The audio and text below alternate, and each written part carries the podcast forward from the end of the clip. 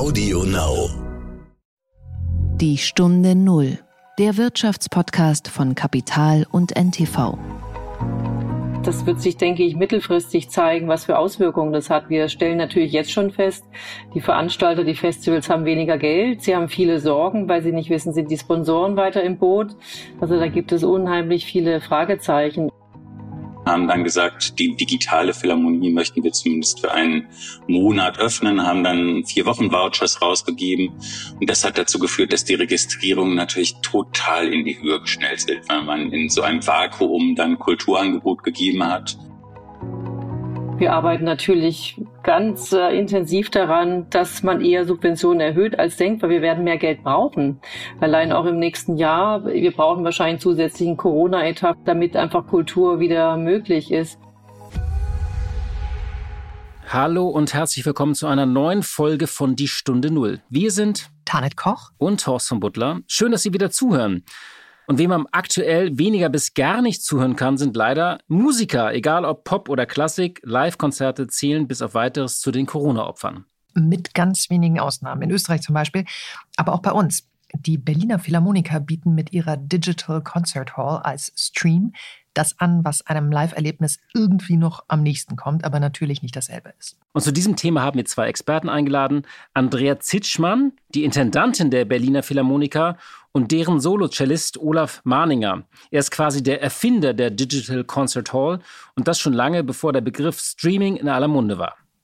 Mit beiden habe ich über ihre Corona-Schockmomente gesprochen, über die sehr ungewisse Zukunft der Musikbranche, aber auch über positive Nebenwirkungen der Krise. Stichwort geht nicht, gibt's nicht und ihre Zukunftspläne, zum Beispiel für Familienkonzerte. Der Gedanke zum Tag. Sag mal, regen dich die Impfvordrängler in Amt und Würden, der Fokus spricht sogar von Impfschmarotzern, eigentlich auch so auf wie mich? Oh, muss ich nachdenken. Äh, ja, ein bisschen, aber ich weiß, wie sehr ärgern sie dich? Ich weiß gar nicht, wann ich das letzte Mal so lange so wütend war. Oh, okay. Also kann ich nachempfinden? Vielleicht für unsere Hörerinnen und Hörer nochmal. Es gab vor Wochen schon Berichte über Bürgermeister und Polizeichefs in spanischen Städten und Orten, die sich selbst gewissermaßen an die Spitze der Spritze gesetzt haben. Und seitdem gibt es dort Ermittlungen. Aber wie es ausschaut, können wir Untersuchungen mancher Vorgänge auch in Deutschland gut vertragen. Es gibt immer mehr Berichte über Impfdrängler in Peine, in Halle, in Wittenberg, Bürgermeister und Landräte, in Augsburg auch der Bischof und sein Generalvikar. Überall kommt raus, sie sind längst schon geimpft obwohl sie keiner Risikogruppe angehören und anderswo bei alten Menschen Impftermine abgesagt oder verschoben werden, weil nicht genug Impfstoff da ist. Die Begründungen sind ganz unterschiedlich. Oft wird von den vorzeitig Geimpften argumentiert, dass die Impfdosen sonst verfallen wären. Wir haben ja gelernt, wenn die Ampulle einmal aufgetaut und geöffnet ist, muss sie binnen weniger Stunden verbraucht werden. Die Frage ist also, Tarnet, ist das jetzt einfach nur Pragmatismus, dass man sagt, bevor wir das Zeug wegschmeißen, lassen die sich halt noch impfen oder ist es und bleibt es eine Unverschämtheit? Ja, ich finde es ganz erstaunlich, dass äh, immer die Landräte, Bischöfe, Bürgermeister dieses Hoheitswissen haben, wann denn ähm, noch ein bisschen Impfstoff da ist, der ansonsten auf jeden Fall sofort äh, untauglich wäre. Also ein Landrat oder Bürgermeister könnte natürlich auch irgendwie Supermarktkassiererin, ältere Menschen, ähm, Zivildienstleistende im Pflegedienst etc. ranschleppen. Das, Feuerwehrleute. Feuerwehrleute, Polizisten, sowas lässt sich ja, sowas lässt sich ja organisieren. Ähm, aber stattdessen aus der Not heraus opfern sie sich lieber selber und lassen sich impfen. Natürlich auch, weil man so ein wahnsinnig wichtiges Amt hat, dass man das gar nicht ungeimpft weiter ausüben kann. Das ist auch teilweise die Begründung. Ich habe es jetzt mal zugespitzt.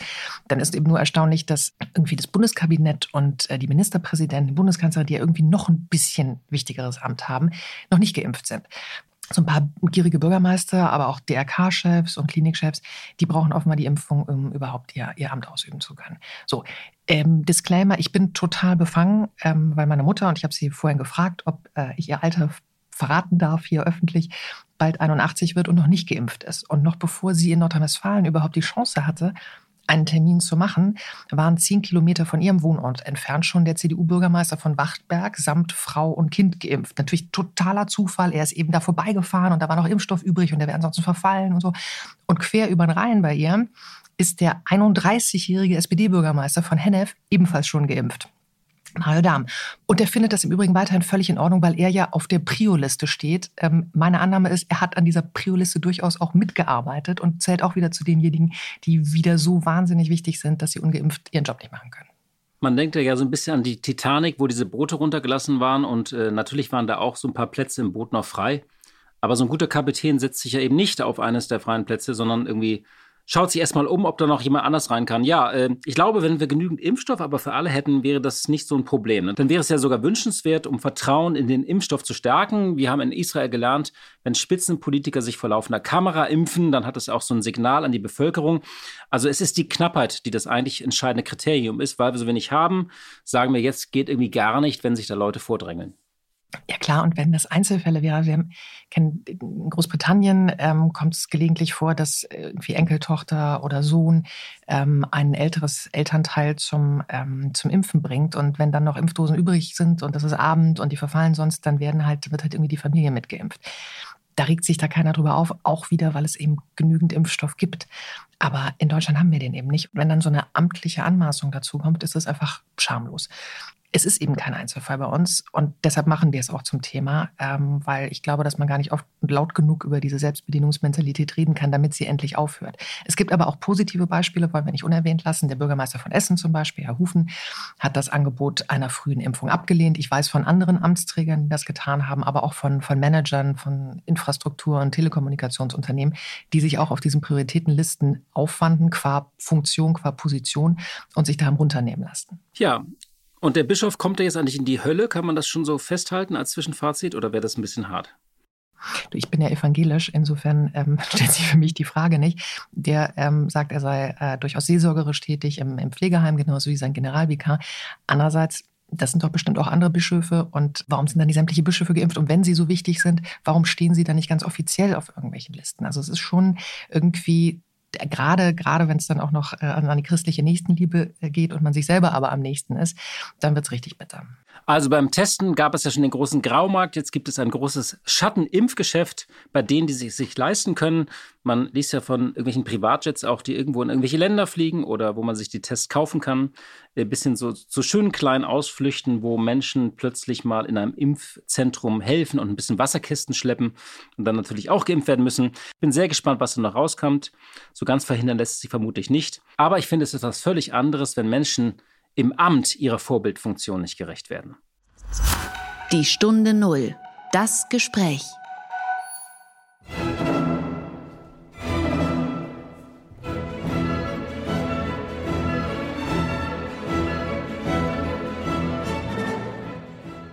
Und das war eine kleine Kostprobe der Berliner Philharmoniker. Tanit, erinnerst du dich noch an deinen ersten Konzertbesuch? Ja, das war ein Klassiker, Peter und der Wolf, von ich schaffe den Russen, diesen Russen immer erst im zweiten Anlauf. Es war nicht Schostakowitsch, sondern Prokofjew. So, und meine Großmutter hat mich damals in die Bonner Beethovenhalle mitgeschleppt. Das ist auch Thema für sich. Ähm, und da war ich, glaube ich, fünf. Was denn mit dir? Also ich habe bereits im Bauch meiner Mutter getreten, hat sie mir mal erzählt, als sie an einem Trompetenkonzert in irgendeiner großen Kirche gelauscht hat. Ich glaube im Hamburger Michel. Und ich habe da mit zehn übrigens auch selbst mit Trompete angefangen. Äh, ich hatte irgendwie immer ein Faible für dieses Instrument und habe es immerhin bis zum Landesblasorchester Hamburg geschafft. Aber heute geht es um ein viel, viel, viel berühmteres Orchester, und zwar die Berliner Philharmoniker. Und damit kommen wir zu den heutigen Gesprächspartnern.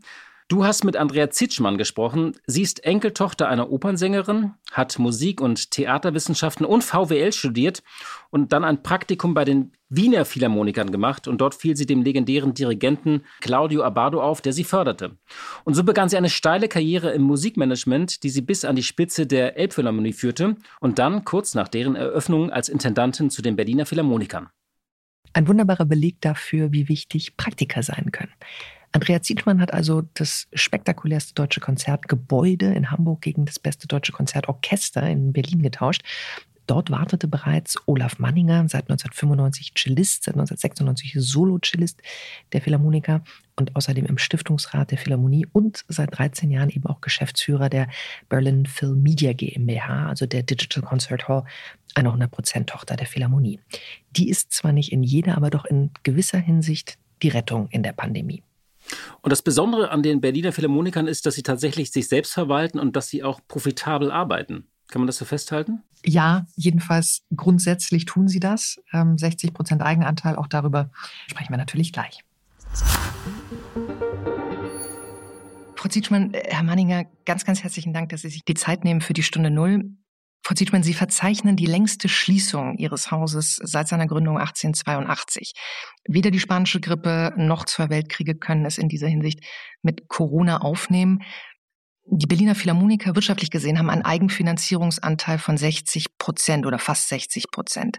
Und ähm, Sie sagten einmal, dass bereits im ersten Lockdown-Monat das Minus bei 1,7 Millionen Euro lag. Wie sieht es denn aktuell wirtschaftlich bei Ihnen aus? Also aktuell sieht es so aus, dass wir das Jahr 2020 mit einem Minus von acht Millionen abschließen. Das Ergebnis wird sich ein bisschen verbessern durch Kurzarbeitergeldzahlung. Wir haben auch Novemberhilfen beantragt, Überbrückungshilfen, also das, was jetzt alle tun. Aber wie Sie es schon gesagt haben, uns trifft es eigentlich als auch subventioniertes Haus besonders hart, weil wir immer sehr erfolgreich gearbeitet haben mit den 60 Prozent Eigenwirtschaftsquote. Und wir haben eben die drei Säulen, das sind einmal Gastspiele und Tourneen, dann die Einnahmen aus Ticketverkäufen und unseren Vermietbetrieb hier in der Philharmonie. Und eben durch diese lange Schließzeit sind uns natürlich die Einnahmen durch Tickets fast komplett weggebrochen. Und auch in 2020 hatten wir viele Tourneen geplant, eine dreiwöchige Tournee nach USA, eine dreiwöchige große Europatournee, auch die Osterfestspiele. Und so summieren sich dann nach und nach die Defizite. Herr Manninger, was war der Moment, als Ihnen klar wurde, wie extrem die Pandemie das Orchester betrifft? Ehrlich gesagt, es gibt gar keinen Moment, sondern es gab irgendwie einen Schockmoment am Anfang tatsächlich äh, mit dem 12. März. Und dann hat man äh, festgestellt als Orchester, es ist von einem Tag auf den anderen alles zu nichts mehr möglich. Es war ja weder Proben möglich noch sonst irgendwas möglich. Und dann haben wir uns herangetastet mit den ersten kleinen Streaming-Konzerten. Wir haben unsere Osterfestspiele digital mit ganz kleinen Kammermusiken und mit aufgezeichneten Programmen aus den Wochen davor stattfinden lassen und haben uns dann tatsächlich irgendwie so hochgehangelt, wirklich irgendwie Schrittchen für Schrittchen über das erste Mai-Konzert dann, wo wir wieder mit Kirill Petrenko, unserem Chefdirigenten, das erste Fernsehkonzert gemacht haben, haben dann die Streaming-Konzerte auch gemacht und es war tatsächlich für das Orchester dann so der Weg heraus. Der große Schock kam jetzt, glaube ich, beim zweiten Mal. Also nachdem man irgendwie tatsächlich diese Schwelle mit Publikum, mit unseren 500 Leuten im Publikum erreicht hatte, da schon einen Stufenplan hatte. Und als dann plötzlich die Guillotine ein zweites Mal fiel, da war doch irgendwie tatsächlich der Moment, wo das Orchester festgestellt hat, es geht hier um eine lange Zeitspanne und es gibt nicht einen kontinuierlichen Weg nach oben. Und das war, glaube ich, dann der tatsächliche Schock. Lassen Sie uns nochmal bei der Digital Concert Hall bleiben, die Sie vor zwölf Jahren, 13 Jahren gegründet haben, quasi erfunden haben. Das ist ein Streaming-Angebot, kann man sagen, mit digitalem Konzertarchiv auch. Welche Auswirkungen hat Corona auf Ihre Abonnentenzahl? Sind die so sprunghaft in die Höhe gestiegen wie bei, ich weiß nicht, Disney Plus und, und Netflix? Ja, sie sind natürlich gestiegen, weil wir hatten das große Glück, dass wir tatsächlich, wie Sie sagen, irgendwie seit zwölf Jahren eine funktionierende Internet-Streaming-Plattform haben hinter einer Paywall. Wir waren immer der Meinung, irgendwie hochprofessioneller, toller Content, der produziert wird, hat seinen Wert und deswegen ist bei uns hinter einer Paywall. Wir haben dann in der Corona-Zeit natürlich die analoge Philharmonie schließen müssen, haben dann gesagt, die digitale Philharmonie möchten wir zumindest für einen Monat öffnen, haben dann vier Wochen Vouchers rausgegeben. Und das hat dazu geführt, dass die Registrierungen natürlich total in die Höhe geschnellt sind, weil man in so einem Vakuum dann Kulturangebot gegeben hat. Und diese vielen, vielen hunderttausend Neuregistrierungen haben natürlich dann auch eine ganz schöne Conversion Rate gehabt, so dass wir tatsächlich im letzten Jahr, glaube ich, um 40 Prozent fast gewachsen sind. Also das, das heißt, wie viele Abonnenten sind das jetzt? Sind jetzt 45.000 Abonnenten, Bezahlzugänge und über Institutions, Universitäten, äh, Goethe-Institute, alle möglichen institutionellen Zugänge sind es nochmal ungefähr 25.000 Leute, die Bezahlzugang haben. Frau Zietmann, Sie haben gerade über die drei Säulen gesprochen, von denen eigentlich alle drei auf einmal fast weggebrochen sind. Kann ein solch digitales Angebot das in irgendeiner Weise kompensieren? Also es sind ja einfach zwei verschiedene Entitäten. Deswegen ähm, kompensieren wir das jetzt nicht durch die Erlöse Digital Concert Hall. Ähm, es geht einfach an die Substanz, was jetzt Philharmonie und das Schaffen sozusagen der Berliner Philharmoniker hier in der Philharmonie angeht. Nun hat Frau Grütters, die Kulturstaatsministerin, ja gerade, ich glaube, sie würde sagen, die zweite Kulturmilliarde locker gemacht. Reicht das? Wenn Sie sich den Kulturbetrieb insgesamt anschauen?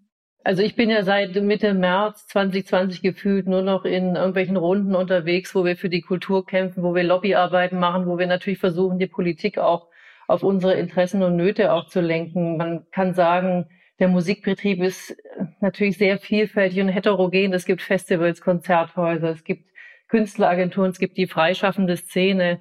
Ein Teil ist subventioniert, manche sind völlig privat. Das heißt, die, die Nöte sind einfach auch sehr unterschiedlich bei den unterschiedlichen Playern, aber die natürlich alle dafür sorgen, dass wir so eine reiche Kultur- und Musiklandschaft haben. Ich glaube, die Politik hat sich unglaublich bemüht, Hilfsprogramme aufzusetzen. Es gab hier im Land Berlin, gab es direkt ähm, Lösungen für Freischaffende.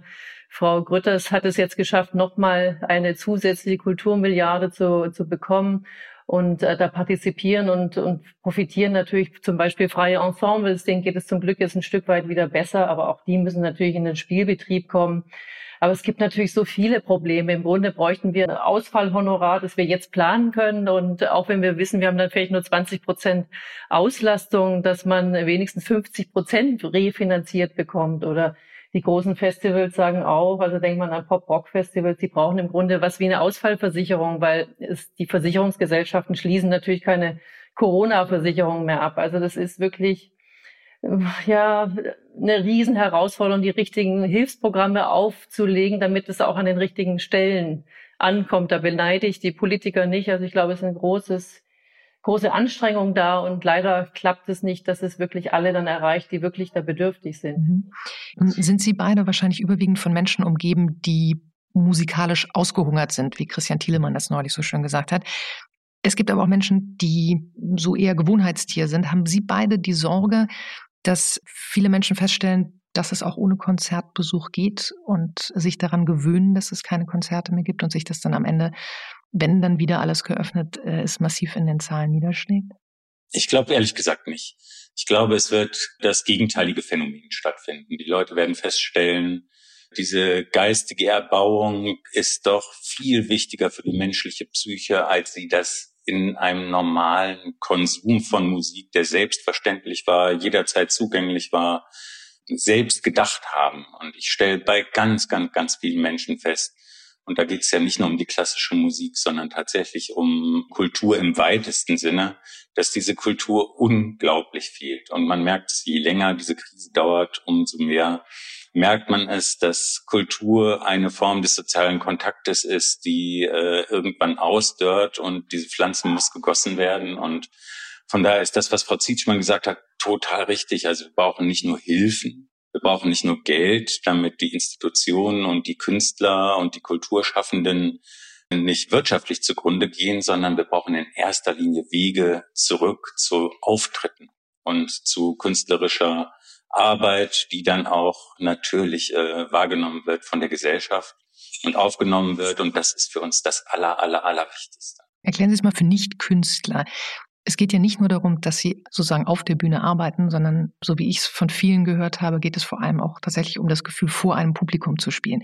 Können Sie erklären, was das mental auch mit Ihnen, mit, mit Ihren Kolleginnen und Kollegen macht, dass also ein Orchester, das ja per Definition ein Ensemble ist, als solches einfach nicht mehr gemeinsam arbeiten kann und eben erst recht nicht vor anderen Menschen?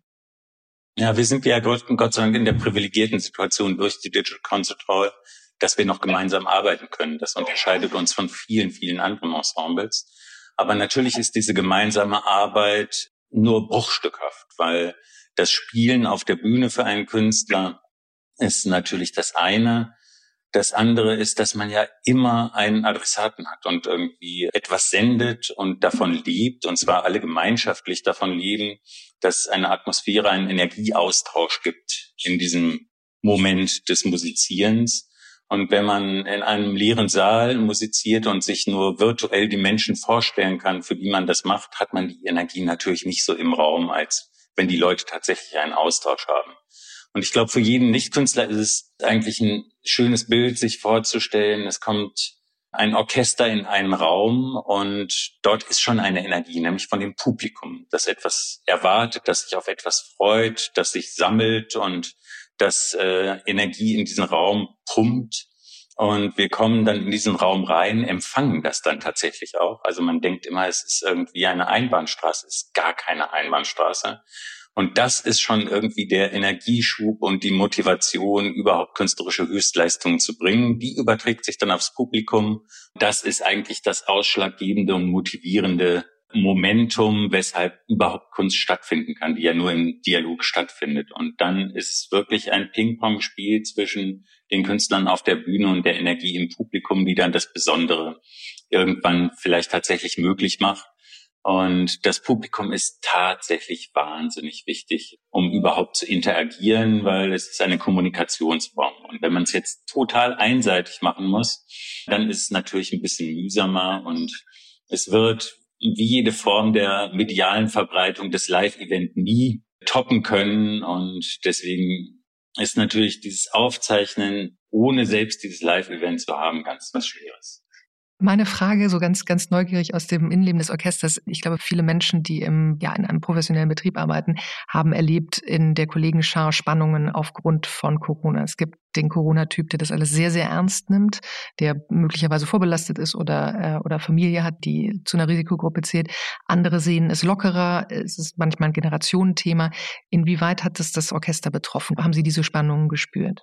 Nein, die Spannungen waren ganz andere. Also wir haben Natürlich, als wir uns wieder zusammengefunden haben, hat das ja alles unter Hygienerichtlinien und zwar striktesten Hygienerichtlinien stattgefunden. Wir sind jetzt seit Monaten, werden wir zweimal in der Woche getestet. Und ich habe am Anfang gedacht, ich meine, es gibt ja keine Testpflicht. Man kann ja keinen Arbeitnehmer zwingen, sich testen zu lassen, soweit ich weiß.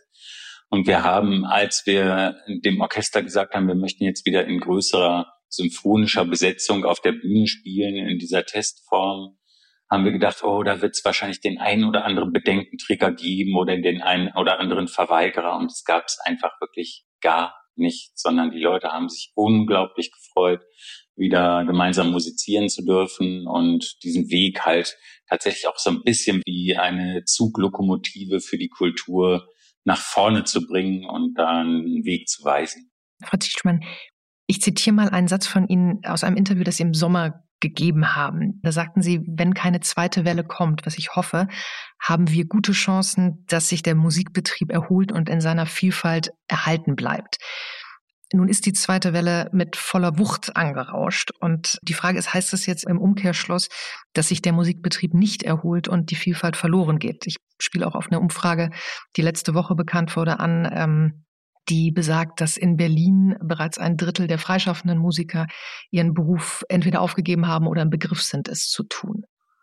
Es ist in der Tat richtig. Ich glaube, es war eine Studie vom Landesmusikrat. 25 bis 30 Prozent der Solo-Selbstständigen haben sich schon neue Beschäftigung gesucht, um einfach zu überlegen. Und man muss sagen, gerade für diese ähm, Zahl an Künstlern ist es einfach ein Ausnahmezustand. Die haben nicht mehr arbeiten dürfen zum Großteil seit Mitte März haben keinerlei Einkünfte, werden dann abgefedert. Meistens muss man sagen von Familien. Die Hilfsprogramme sind ja 5000 Euro mal gewesen dann am Anfang der Pandemie und dann gibt es wieder Überbrückungshilfen. Also da ist wirklich existenzielle Not einfach im Moment. Und was so den ganzen Betrieb angeht, das wird sich, denke ich, mittelfristig zeigen, was für Auswirkungen das hat. Wir stellen natürlich jetzt schon fest, wenn wir über Gastspiele in 2022, 2023 verhandeln, die Veranstalter, die Festivals haben weniger Geld. Sie haben viele Sorgen, weil sie nicht wissen, sind die Sponsoren weiter im Boot. Sponsoren brauchen natürlich ihre Auftritte mit Publikum. Das können wir im Moment dann teilweise nur noch zu 50 Prozent leisten.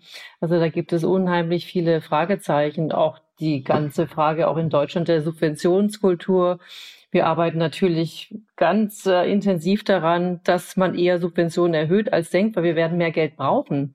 Allein auch im nächsten Jahr. Wir brauchen wahrscheinlich zusätzlichen Corona-Etat für die ganzen Teststrecken, all das, äh, damit einfach Kultur wieder möglich ist und dass wir auch bei einer Minimalbelegung oder 50 Prozent Belegung auch die Honorare zahlen können an Freischaffende, an Ensembles, an Orchester, die bei uns zu Gast sind, die wieder eine normale Höhe haben. Wir müssten die ja sonst reduzieren, wenn wir nur zu 20 Prozent Belegung im Saal haben. Also es, es sind einfach vielschichtige Probleme und die Auswirkungen werden sicher gravierend sein. Wir sprachen vor ein paar Monaten mit ähm, Raphael Hunsbruch, dem, äh, dem Chef des Dortmunder Konzerthauses, und der berichtete von so erschreckenden Vorgängen wie Musikern, die Hartz IV oder andere Unterstützungsmaßnahmen beantragt haben und dann von äh, Beamten darauf hingewiesen wurden, dass der Konzertflügel zu Hause ja durchaus einen Vermögenswert darstellt und man den ja auch erstmal verkaufen könne. Kennen Sie solche Fälle? Haben Sie von solchen Vorgängen auch in Berlin gehört? Also bei den ähm, Überbrückungshilfen und Hilfen, ähm, da hieß es ja ausdrücklich, dass ähm, auch Eigentum nicht angetastet wird, wenn man eine Immobilie besitzt oder wenn man ein bisschen was Erspartes auf dem Konto ist. Also ich habe jetzt von keinem persönlich gehört, dass sie sozusagen noch was veräußern mussten, um diese Hilfen zu bekommen. Aber das äh, kann ich jetzt nur für diejenigen sprechen, die Anträge gemacht haben und die da keine Probleme hatten. Ich quäle Sie gleich noch mit einem weiteren Zitat von Ihnen. Sie sagten, und Sie haben vorhin auch schon darüber gesprochen, das, was Sie sehr, sehr beschäftigt oder am meisten beschäftigt, ist, dass ähm, Sie alle als Kulturschaffende für mehr Aufmerksamkeit sorgen können und die gesellschaftliche Relevanz der Kultur stärker anerkannt werden muss. Jetzt stelle ich mal fest, äh, wir haben es in den, in den letzten Tagen sehr häufig gehört, Friseure mit Hygienekonzept machen am 1. März auf. Äh, Philharmoniker mit Hygienekonzept sind bis auf weiteres, also mal mindestens bis 31. März geschlossen. Und dann würde ich doch sagen, es ist dem Kultursektor eben nicht gelungen, die zweifellos existierende gesellschaftliche Relevanz auch politisch so zu manifestieren, dass man mal zumindest zur gleichen Zeit wie die Friseure wieder an sein Publikum kommt. Oder ist das zu hart ausgedrückt? Also ich glaube, der Tiefpunkt in der Debatte war im November, als wir wieder geschlossen wurden und ähm, als man sozusagen Kulturaktivitäten mit Freizeitaktivitäten gleichgesetzt hat. Und da gab es ja wirklich auch sehr viel Widerstand, sehr viel Diskussion. Und ich glaube, dieser Schuss, den hat die Politik wirklich gehört, so dass man jetzt ja auch sieht bei den Debatten, auch dass man ganz konkret auch Konzepte für die Kultur eingefordert hat, Öffnungsszenarien. Die Kulturminister haben jetzt Konzepte vorgelegt wir sind einfach hier in der Stiftung überzeugt, äh, was wir tun, gehört zur Kultur und Bildung dazu und es gehört zu den Grundfesten der Gesellschaft. Deswegen, wenn die Schulen und Kitas aufmachen, würde ich mir wünschen, es machen mindestens die Museen zeitgleich auf, dass wenigstens ein Bildungsangebot da ist und dann äh, zumindest im zweiten Schritt die Schauspielhäuser, Konzerthäuser und Opern. Und wie Sie gesagt haben, wir haben wirklich hervorragende Hygienekonzepte. Jetzt wird alles erschlagen natürlich mit der Mutation und da gibt es natürlich noch viele Fragezeichen. Wir haben da nicht genug Fakten auf dem Tisch, um genau zu wissen, können dann die Hygienekonzepte gleichermaßen gelten, wie wir sie entwickelt haben. Aber auch darauf werden wir sicher auch bald Antworten finden. Also wir kämpfen natürlich dafür, dass äh, Kultur und ähm, unsere Angebote diese Wertigkeit haben, von der wir überzeugt sind, dass sie für die Gesellschaft einfach so, so wichtig sind. Herr Manninger, es ist schwer von sozusagen den positiven Effekten von Corona zu sprechen, aber es gibt, sagen wir mal, Nebenwirkungen, ähm, die uns möglicherweise auf positive Art erhalten bleiben, also Schub in der Digitalisierung etc. Sie haben vor einiger Zeit auch in einem Interview die Strukturen im Musikbetrieb in Frage gestellt. Also muss man jetzt wirklich schon wissen, wie eine Probe am 27. Mai 2023 verlaufen wird, sagten Sie damals. Glauben Sie, dass durch Corona langfristig in Ihrer Branche mehr Flexibilität einkehren wird? Ich glaube schon.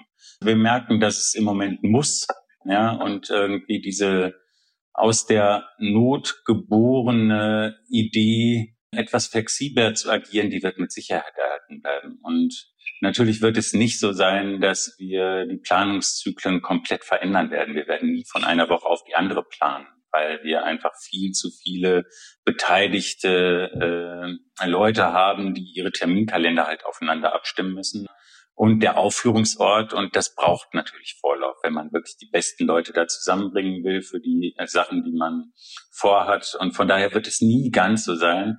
Aber es wird auf jeden Fall kein Unmöglich mehr geben.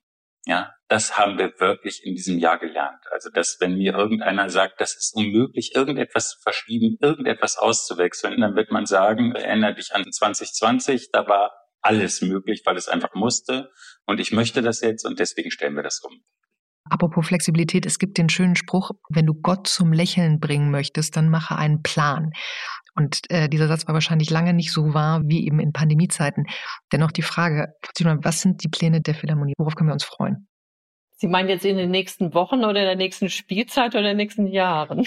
So wie Sie es absehen können. Sie sind irgendwie näher dran, glaube ich.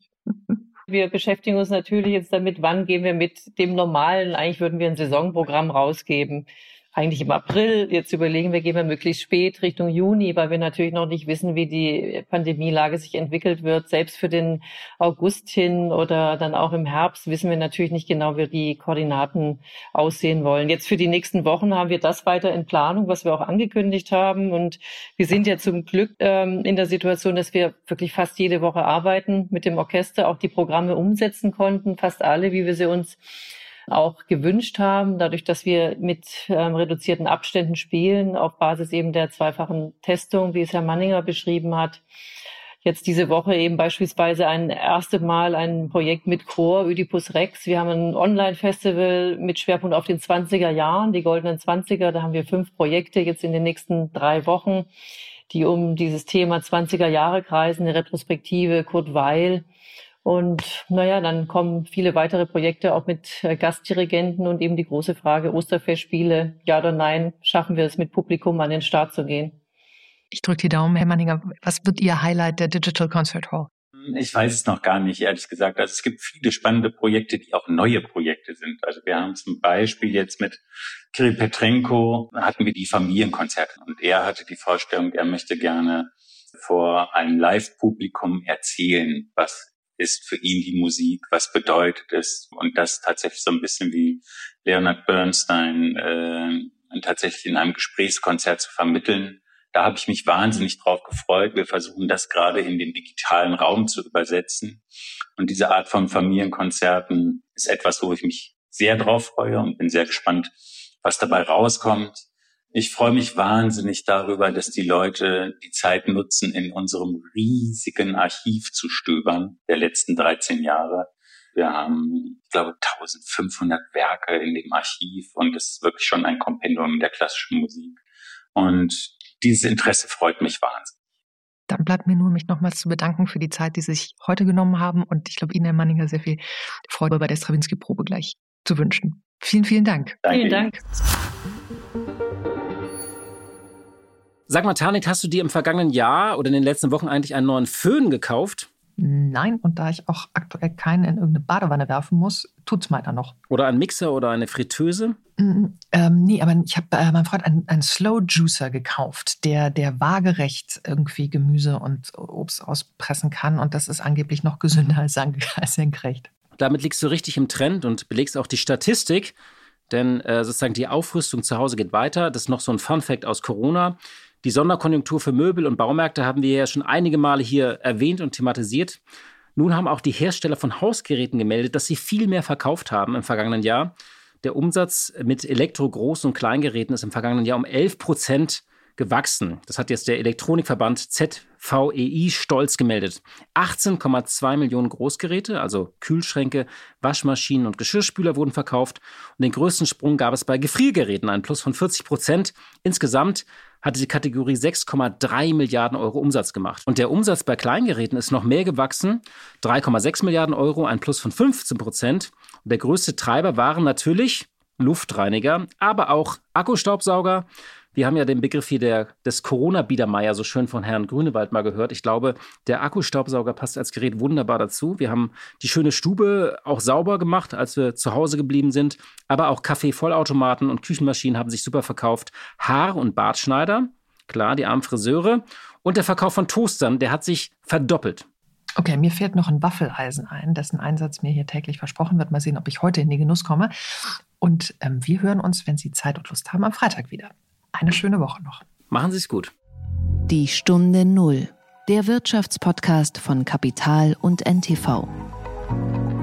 Dieser Podcast ist Teil der Initiative Zeit, die Dinge neu zu sehen.